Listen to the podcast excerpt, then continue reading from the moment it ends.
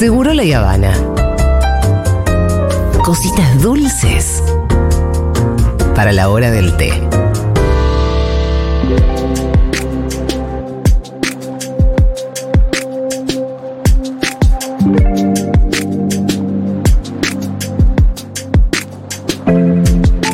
Hace algún tiempo me llegó un informe sobre software libre Ajá.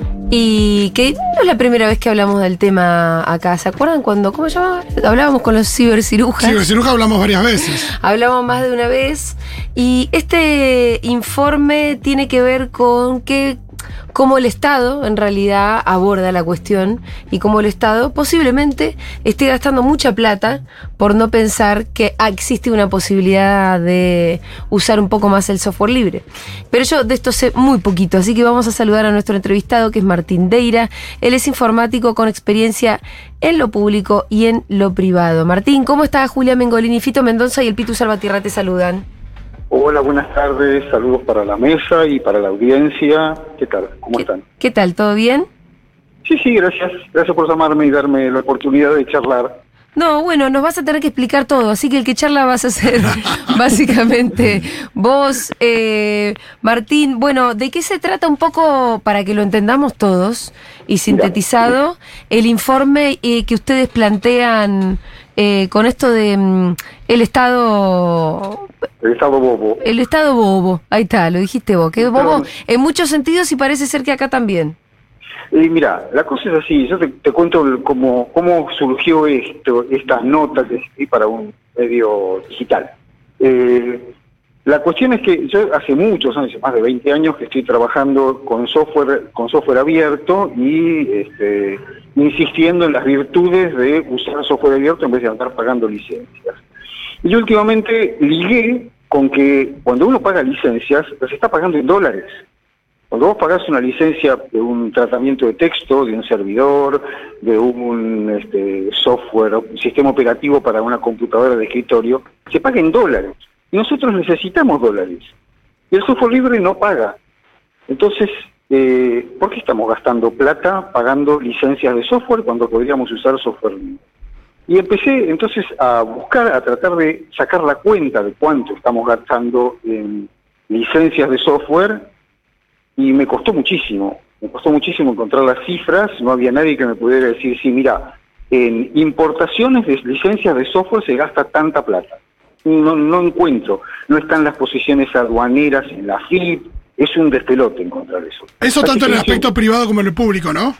Tanto en lo privado como en lo público. Después le voy a contar, Asiaín hizo un informe hace Sí. como unos cuantos años y sacó una cuenta que da más o menos lo mismo que hice yo calculando a ojo de buen cubero. Lo mío fue decir, bueno, a ver, ¿cuántos organismos de Estado y ministerios hay? ¿Cuántas empresas del Estado?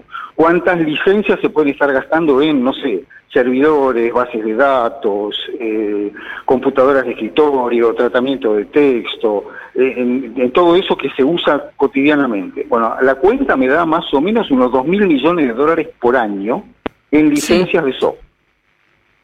Entonces, ¿Y cuál es, cuál eh, qué, qué es lo que se, se compra el Estado?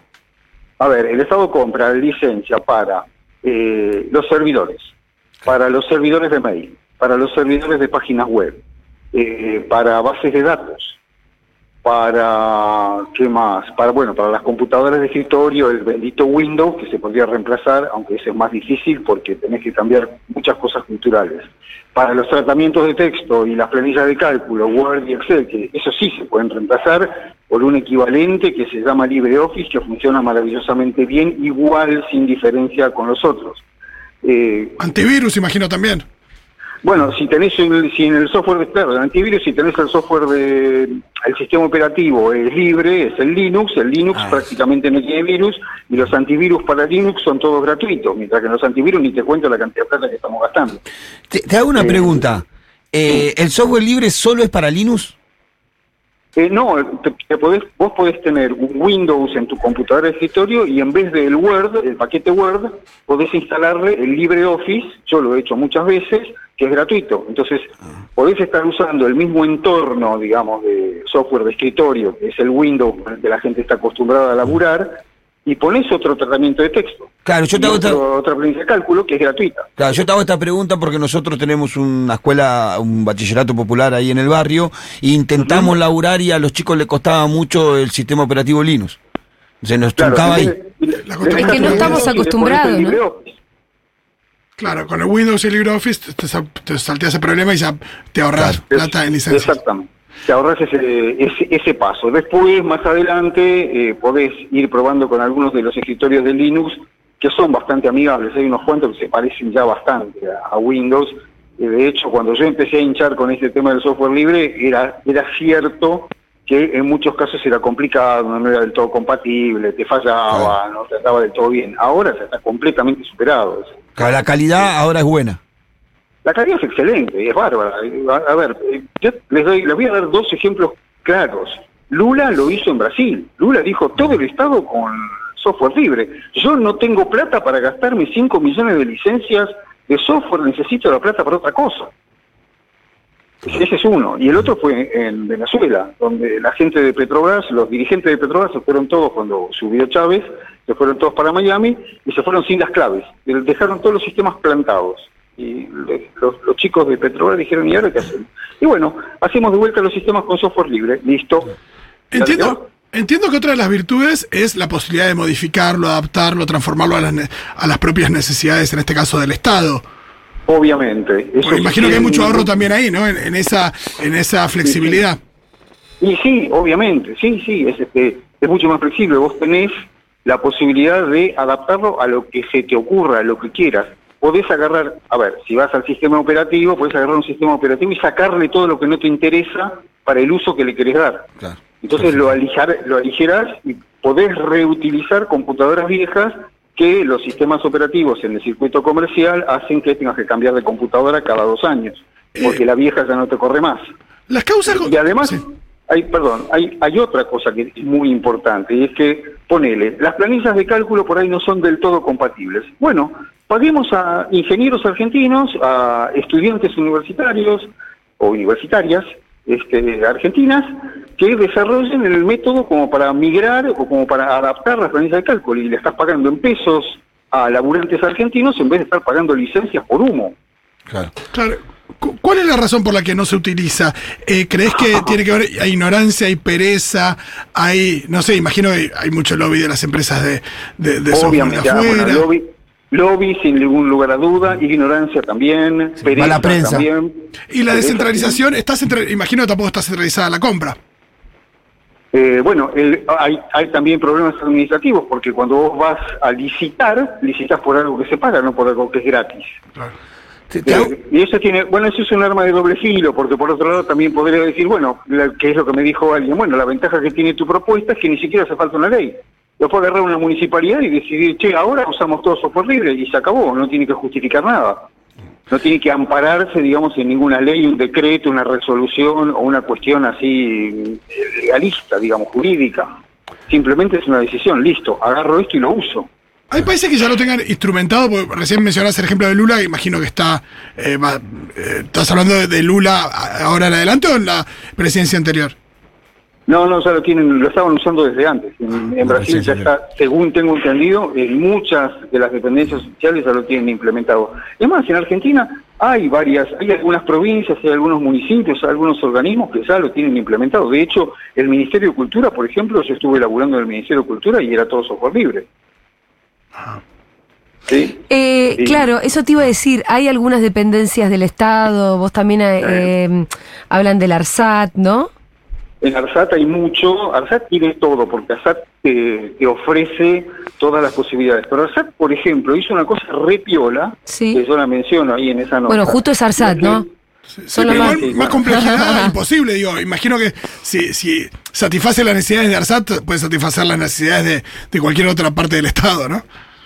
Bueno, ARSAT, una de las cosas piolas que hizo es que cuando apareció, cuando tuvimos la pandemia y todo el mundo tenía que estar en casa y laburando a distancia, eh, y se apareció el boom del Zoom, que todo el mundo tenía que comprar Zoom y todo el mundo salió corriendo a comprarse las licencias del Zoom, ARSAT descubrió una cosa que se llama Jitsi, que es lo mismo que Zoom, pero es de software abierto, y lo implementó. y tuvo tanto éxito que tuvo que restringirlo y decir, no, no, paren un cacho, muchachos, lo usamos para nosotros. Mira, Los que quieran, eh, instálenselo ustedes, pero este déjenmelo a mí. Vos sabés que yo no me acuerdo si fue con el Banco Provincia o con el CCK, pero a mí me tocó alguna reunión con Jitsi. Y es probable. Si te tocó con el CCK, era el CICI que hice implementar yo en cultura en el momento que tuve la suerte de laburar ahí. Ah, bueno, está bien. Fuiste vos entonces al final. Yo soy el Pero es cierto, también te voy a decir que en el momento me, eh, me, dije- me mandaron un link y yo me tuve que bajar el programita y estaba Sí, acostumbrada sí. al Zoom. Y entonces al final salió todo bien la reunión, obviamente, pero Una cosa cultural. está la cosa de que estábamos todos usando Zoom y entonces... Sí, sí.